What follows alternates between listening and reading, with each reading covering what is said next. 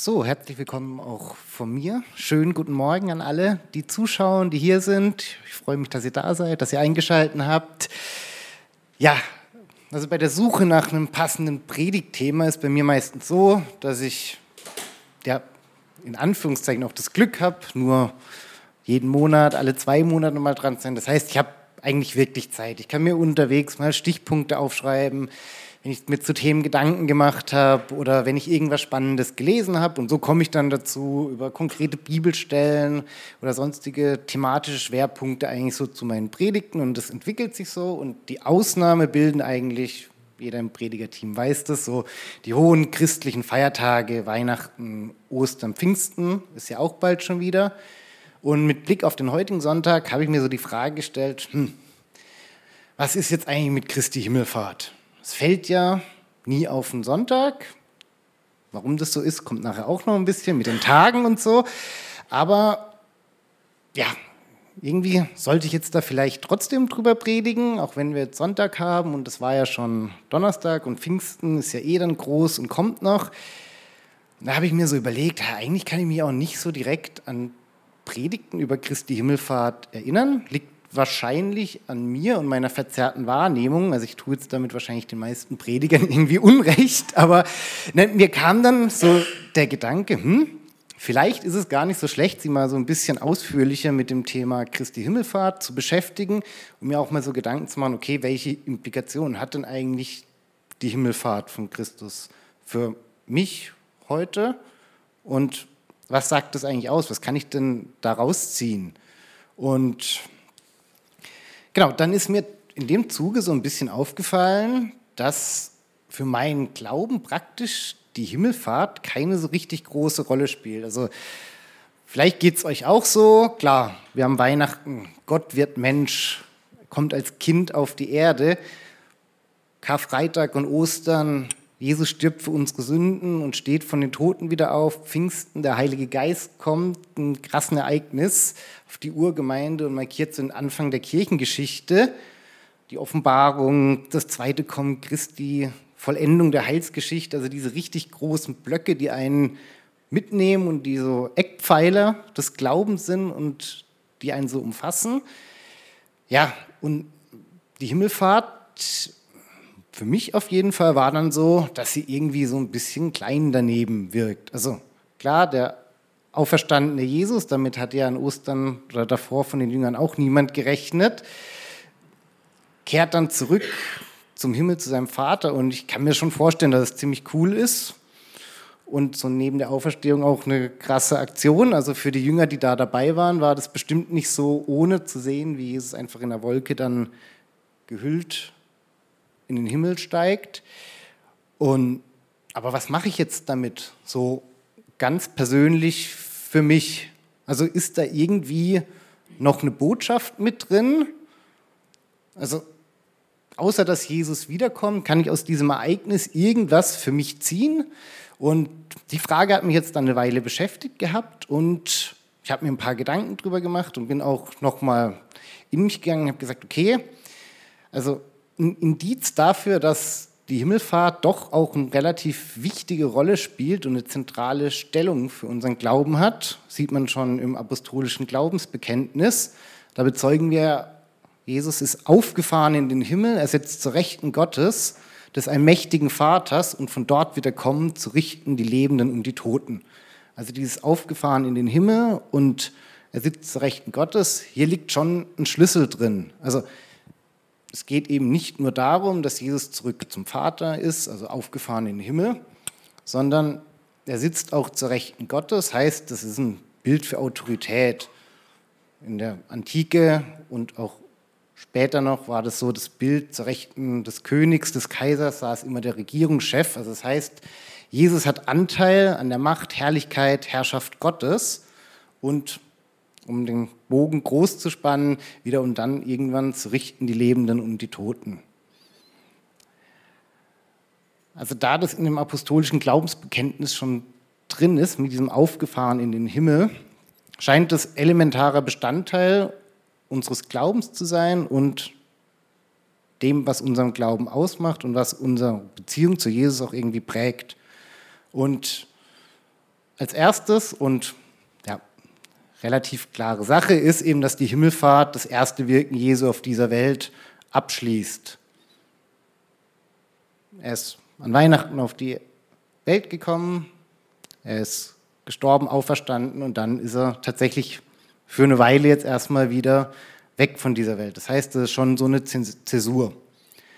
Und ähm, ja, er kommt dann irgendwann wieder, aber bis es soweit ist, ist er weg und hat zwar Macht und Herrschaft Gottes und Anteil daran, aber das ist jetzt alles irgendwie ein bisschen anders als davor und wie das ist, das schauen wir uns jetzt mal an und lesen zusammen mal die Stelle in der Apostelgeschichte, die die Himmelfahrt beschreibt. Das ist Apostelgeschichte 1, 1 bis 11.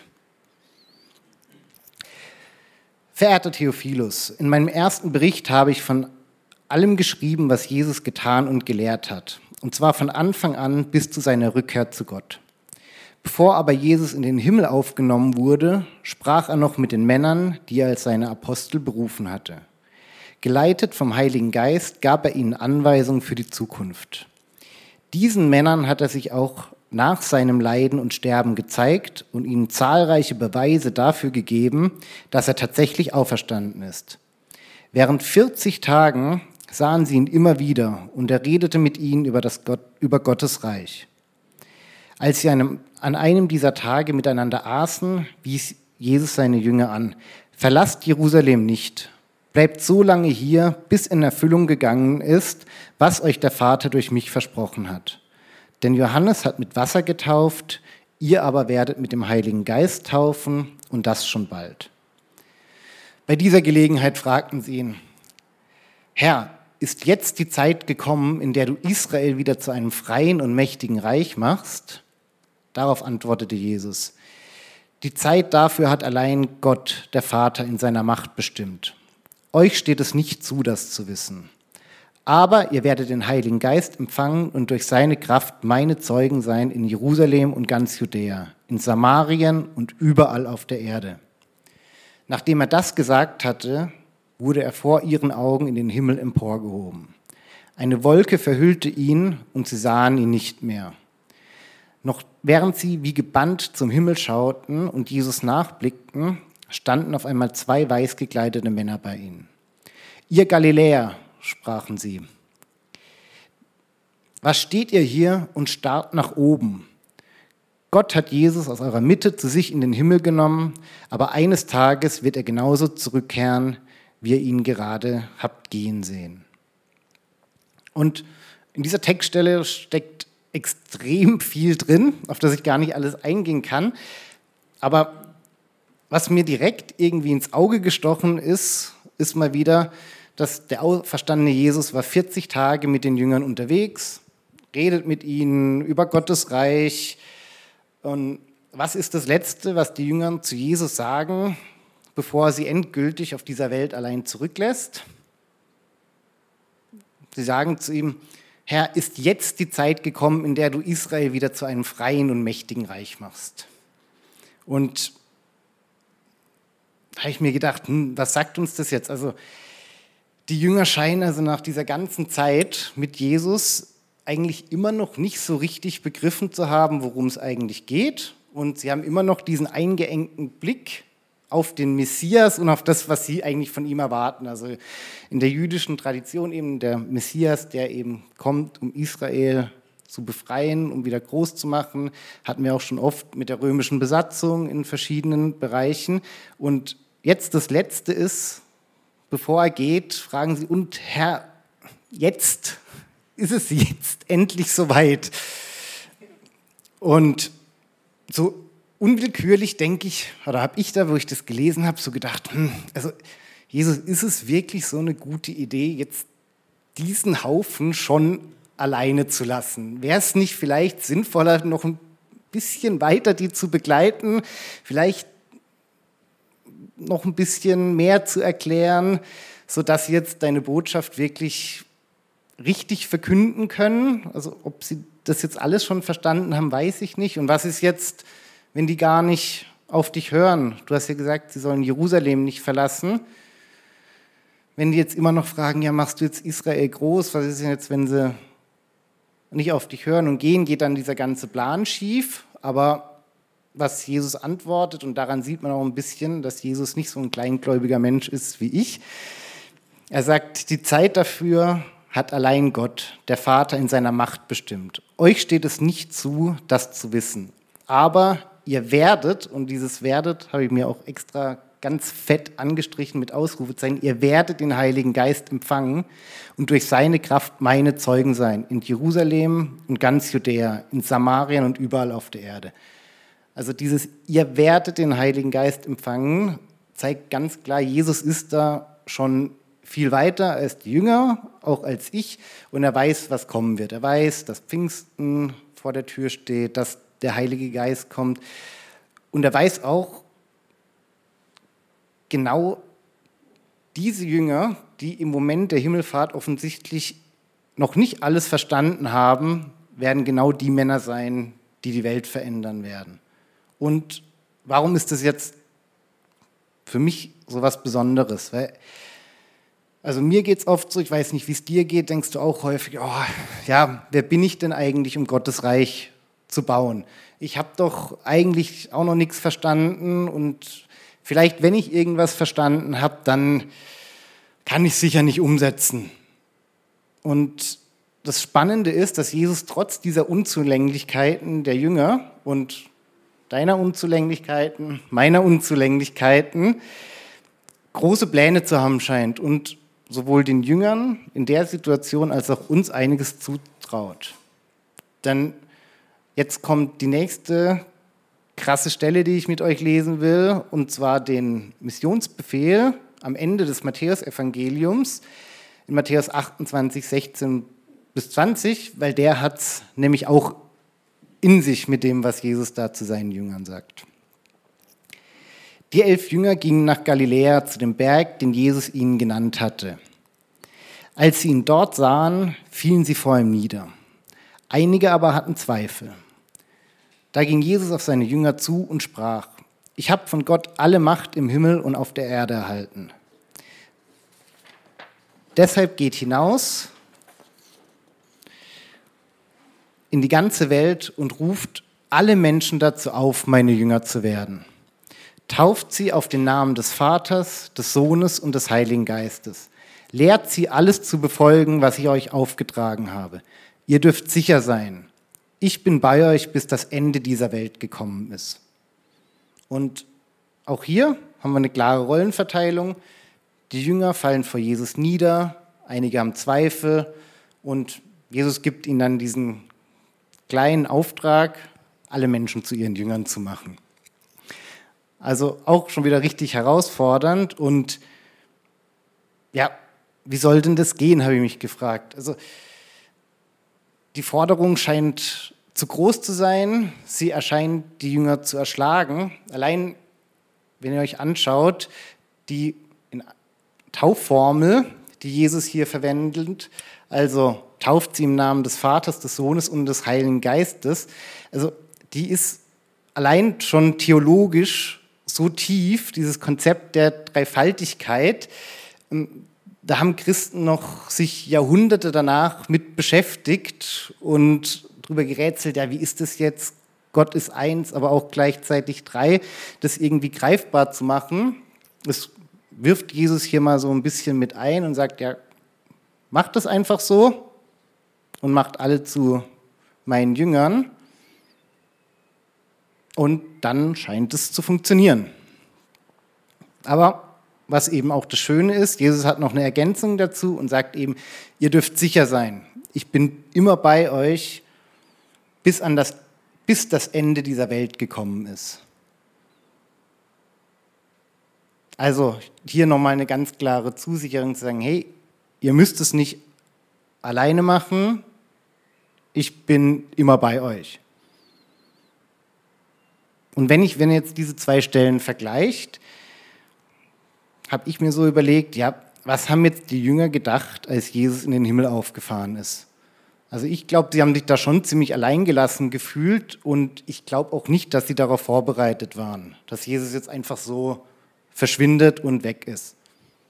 Wenn ihr euch überlegt, es ist jetzt 40 Tage her, dass ihr Lehrmeister gekreuzigt wurde und auferstanden ist. Damit hatten sie schon nicht gerechnet und ich glaube, dass alle Jünger eigentlich gehofft haben, dass Jesus jetzt bei ihnen bleibt und sich ihnen immer mal wieder zeigt und dass sie auch diese Stelle, ich bin immer bei euch, bis, an das, bis das Ende dieser Welt gekommen ist, für sich so verstehen wollten, dass Jesus nicht einfach jetzt weg ist, sondern am besten in Situationen, in denen sie jetzt nicht weiter wissen, es doch eigentlich ganz gut wäre, wenn dieser Jesus in seinem neuen Leib auferstanden physisch mal da ist und so direkt mit ihnen ein Gespräch führen kann. Also er hat sich ja immer mal wieder gezeigt, nicht immer, aber so in wichtigen Situationen war er immer da. Man konnte zu ihm aufblicken, man konnte sich an ihn wenden. Er war der Lehrer und ich hätte mich da vermutlich dran geklammert und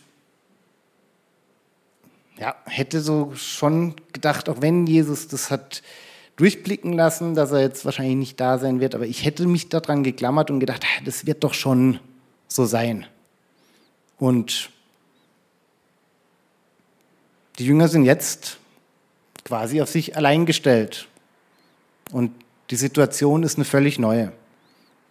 Und da frage ich mich jetzt, was macht denn die Himmelfahrt so besonders? Und ein bisschen auf der Hand liegt, aber auch wichtig fürs ganze Verständnis ist, die Himmelfahrt macht nochmal ganz klar als Zeichen, dass Jesus Gottes Sohn ist, indem er verherrlicht wird, indem er in diese Wolke geht und es ist wirklich der Abschluss seines Wirkens auf Erden, das was bei der Taufe so ein bisschen mit der Stimme aus dem Himmel, du bist mein geliebter Sohn, begonnen hat, schließt jetzt sein Auffahren in den Himmel, sein erstes Wirken ab. Und es ist für alle nochmal ein mächtiges Zeichen, dass Jesus wirklich Gott ist. Aber was ich für mich jetzt mitgenommen habe, ist, dass da noch eine andere Botschaft drinsteckt, die auch wichtig ist und für mich in dem Punkt sogar noch ein bisschen wichtiger, weil sie ganz viel über das Verhältnis von Jesus zu seinen Jüngern aussagt und auch zu uns Christen heute Wichtiges offenbart. Denn er lässt seine Jünger auf der Erde zurück, ohne sie allein zu lassen. Aber trotzdem stellt die Himmelfahrt eine Zäsur dar, denn mit dieser Himmelfahrt und dem Missionsauftrag, der gegeben wird, werden schlagartig aus den Schülern, die die Jünger die ganze Zeit waren, die immer von Jesus gelernt haben, immer mit ihm unterwegs waren, auf einmal Lehrer. Sie sind jetzt diejenigen, die in der Verantwortung stehen. Jesus hat gesagt, okay, ich bin jetzt mal weg und komme irgendwann wieder. Jetzt ist es euer Spielfeld. Und am Anfang waren sie wahrscheinlich ein bisschen verunsichert, vielleicht auch erwirrt, verwirrt und erschlagen von den ganzen Ereignissen, aber trotzdem, sie sind jetzt die Lehrer. Jetzt geht es weiter, jetzt sind sie am Zug. Und wie das Ganze erstmal auf sie wirkt, dafür würde ich gerne nochmal Apostelgeschichte 1, 10, 11 lesen. Noch während sie gebannt zum Himmel schauten und Jesus nachblickten, standen auf einmal zwei weiß gekleidete Männer bei ihnen. Ihr Galiläer, sprachen, sprachen sie die Jünger an. Was steht ihr hier und starrt nach oben? Gott hat Jesus aus eurer Mitte zu sich in den Himmel genommen, aber eines Tages wird er genauso zurückkehren, wie ihr ihn gerade habt gehen sehen. Und also diese weiß gekleideten Männer, vermutlich Engel, vielleicht die Erzengel Gabriel und Michael, scheinen die Jünger hier aus so einer Art Schockstarre reißen zu wollen, weil sie starren zum Himmel und scheinen ungläubig, was da jetzt passiert, wie es überhaupt nur weitergeht und ich interpretiere das so, dass sie mir sagen wollen, okay, nur Mut, los geht's. Das soll jetzt alles schon so sein und jetzt, ja, Don't Look Up. Ich weiß nicht, ob ihr den Film gesehen habt, aber den Spaß muss ich mir jetzt gönnen ähm, zwischendrin. Also ich würde jetzt mal behaupten, mit diesem Was starrt ihr denn nach oben an den Himmel? Also Don't Look Up, ein Netflix-Film mit äh, Leonardo DiCaprio. Ähm, die biblische Auslegung von mir ist jetzt, äh, dass wir als Christen der Don't Look Up-Fraktion angehören sollten. Wenn euch das jetzt nichts sagt, schaut einfach den Film, der ist auf jeden Fall empfehlenswert.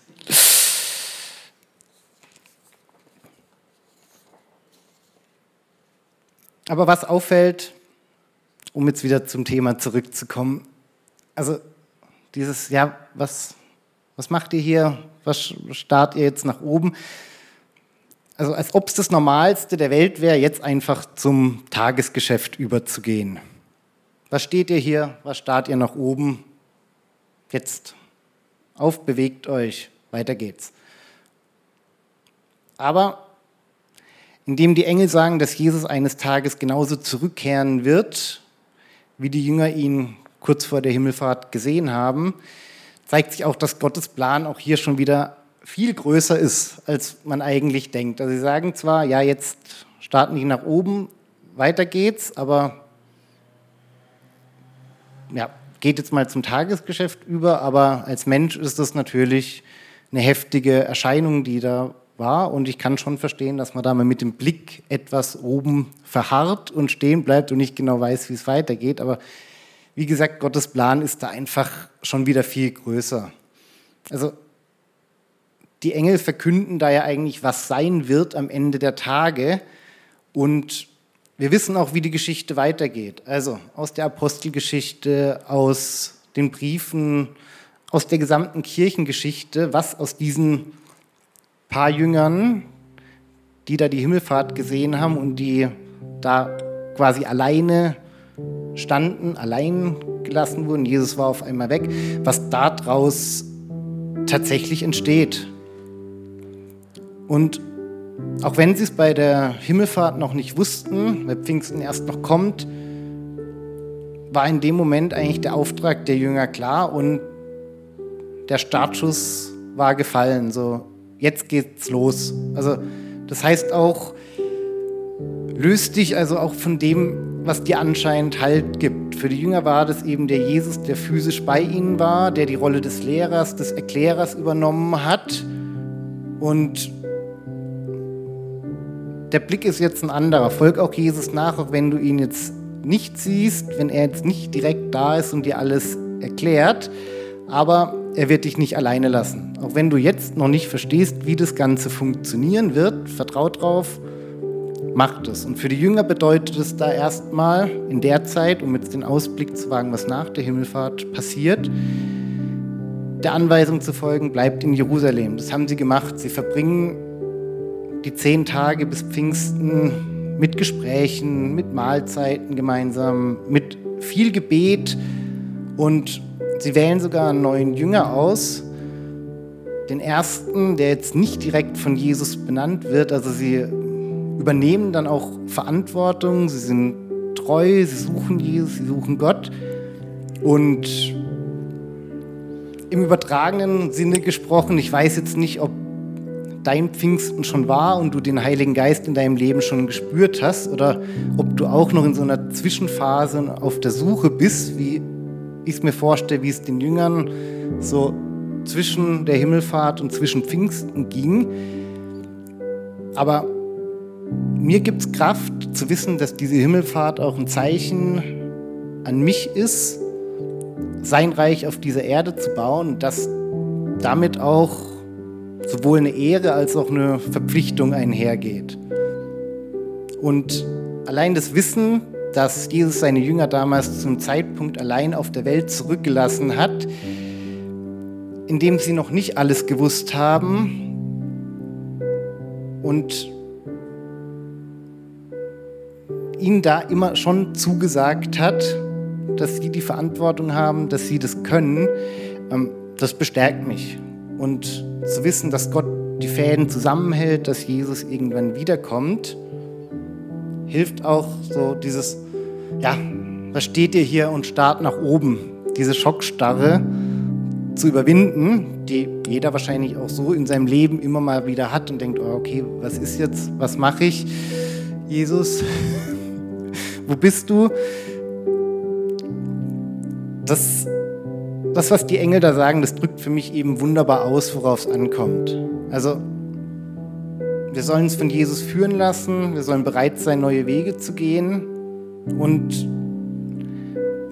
wir sagen zwar immer, wir sollen auf Jesus blicken und auf Jesus schauen, klar, aber hier ist ja auch so, die Jünger soll, mussten ihren Blick auch erstmal von dem Jesus lesen, der zum Vater gefahren ist, weil ein neuer Abschnitt beginnt. Und das ist auch was, was wir, glaube ich, auch immer wieder lernen müssen, so eine natürliche Beziehung zu Jesus zu haben, ihn im Gebet zu suchen und nicht nur am Rockzipfel zu hängen. Ihr wisst, was ich meine. So, so das ist der, jetzt weiß ich gerade nicht weiter, jetzt hilf mir. Ich glaube, dass Jesus uns gerade auch dadurch, dass er uns nach seiner Himmelfahrt das Vertrauen geschenkt hat und diese Aufgabe ermittelt hat, uns einiges zutraut und dass das auch gut so ist und dass wir uns von ihm führen lassen sollen, dass wir ihn suchen sollen, aber dass wir tatsächlich auch eigenständig im Leben stehen und weitergehen können. Und was das Herrliche ist und was mir auch hilft, in der Hinsicht Unsicherheiten zu überwinden, ist, dass wir aus der Geschichte wissen, dass das ausreicht. Also das Christentum ist nach der Himmelfahrt zu einer Erfolgsgeschichte geworden, weil die Jünger und die Apostel und danach ganz viele Christen der Geschichte einfach losgelaufen sind, um das Evangelium zu verkünden ohne immer genau zu wissen, wo es hingeht, aber gestützt auf die Zusage von Jesus und diese symbolische Übergabe durch die Himmelfahrt, ich bin jetzt weg, jetzt seid ihr dran. Und bis Pfingsten sind es noch zehn Tage. Und für die Jünger geht es dann mit dem Kommen des Heiligen Geistes erst richtig los, mit einer richtig großen geistlichen Erfahrung. Und dieser Übergang von Schüler zum Lehrer war aber schon vorher. Die einfache Anweisung von Jesus folgen wie bleib in Jerusalem, Gespräche, viel Gebet, Suche in der Schrift. So beginnt Nachfolge, wie Jesus sie sich vorstellt und daraus baut er sein Reich. Und das sind so kleine Schritte, die wir, glaube ich, auch einfach gehen können. Und da lade ich euch jetzt auch heute zu ein. Den Mut, Schritte zu gehen, auch wenn ihr euch vielleicht jetzt Jesus gar nicht so nahe fühlt momentan. Der Weg ins Gebet um den Heiligen Geist bitten ist immer was Gutes und als kleine Ermutigung, bei den, bei den Jüngern hat es nur zehn, in Anführungszeichen nur zehn Tage gedauert, bis der Heilige Geist dann gekommen ist. Ähm, daraus, glaube ich, kann man Mut ziehen. Und ja, dass Jesus diese Erde uns bis zu seinem Wiederkommen überlassen hat, um sein Reich zu bauen, sagt uns ganz klar, er weiß, wie die Geschichte läuft und baut sie mit uns. Und deswegen möchte ich euch zum Abschluss nochmal sagen, also was steht ihr hier und starrt nach oben? Los geht's. Und als kleiner Zuspruch noch, ihr und ich sind wahrscheinlich besser ausgerüstet als wir glauben, um Jesus zu folgen und sein Reich zu bauen. Amen.